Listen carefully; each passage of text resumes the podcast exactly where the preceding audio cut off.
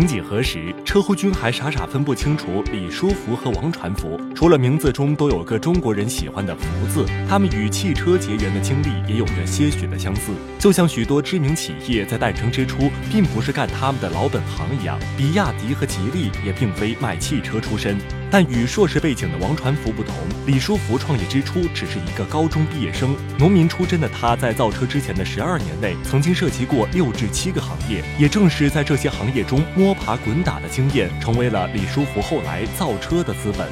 一九八二年。李书福高中毕业后，便花了几十元买了一台海鸥照相机，在各个景点靠拍照营生。当时这可是一档挣钱的生意。有了一定资本后，他便毫不犹豫地开了一家照相馆。短短几年内，这家照相馆就让李书福收获了百万财富。仅仅两年后，李书福嗅到了做冰箱零配件的商机，于是开始与冰箱打交道。凭借自己的战略眼光和言必信行必果的态度，很快就收到了回报。随后便借势开始生产北极花牌冰箱。由于国家政策原因，到一九八九年，李书福不得不放弃了自己的冰箱事业，前往深圳求学。在深圳上大学期间，李书福又和二哥李旭兵做起了建材生意，直到现在，建材依然是吉利集团的一项业务。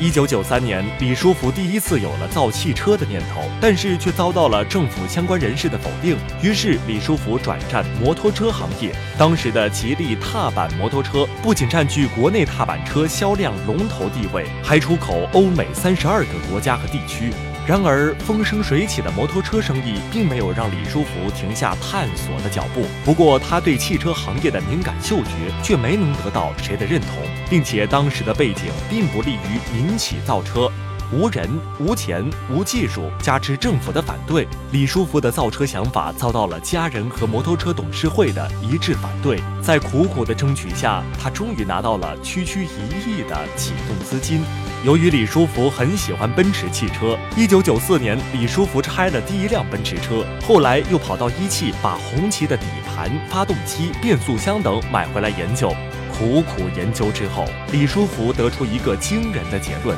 汽车就是一个发动机加四个轮子加两张沙发。经过三年在技术、生产线、造车资质方面的艰难准备后，一九九八年八月，第一辆名为“吉利豪情”的汽车拉下了位于浙江临海工厂的流水线。虽然吉利的产品有了，但质量上实在让人不敢恭维。经过不断的打磨和对技术人才的培养，吉利在千禧年后又相继推出了吉利美日、豪情和优利欧三款车型。二零零一年，吉利终于成为了中国首家获得轿车生产资格的民营企业，李书福也因此得到“汽车疯子”的称号。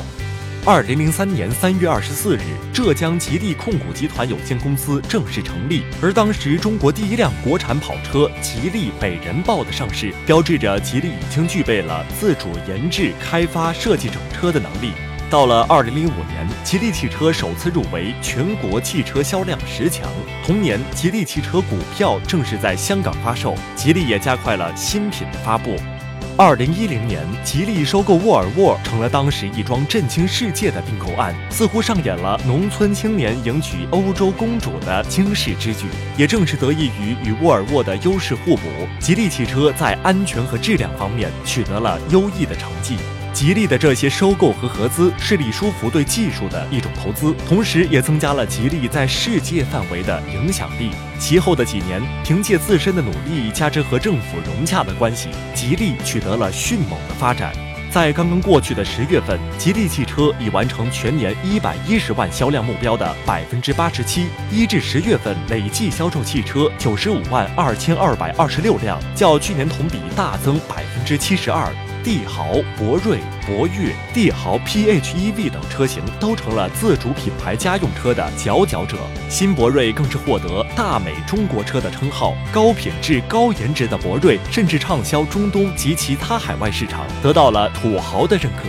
尽管与北汽、比亚迪相比，吉利在新能源领域稍显落后，但其也正在努力跟上新能源时代的脚步。二零一七年，吉利在西安投资建设吉利新能源汽车产业化项目，总投资达二百零一点六亿元。吉利也提出了蓝色吉利行动战略，明确将形成近四十款车的新能源产品矩阵，实现到二零二零年新能源汽车销量占吉利整体销量百分之九十以上。汽车疯子李书福似乎也将为新一轮的梦想继续奋斗，也祝福吉利新能源的未来能像传统车一样美好。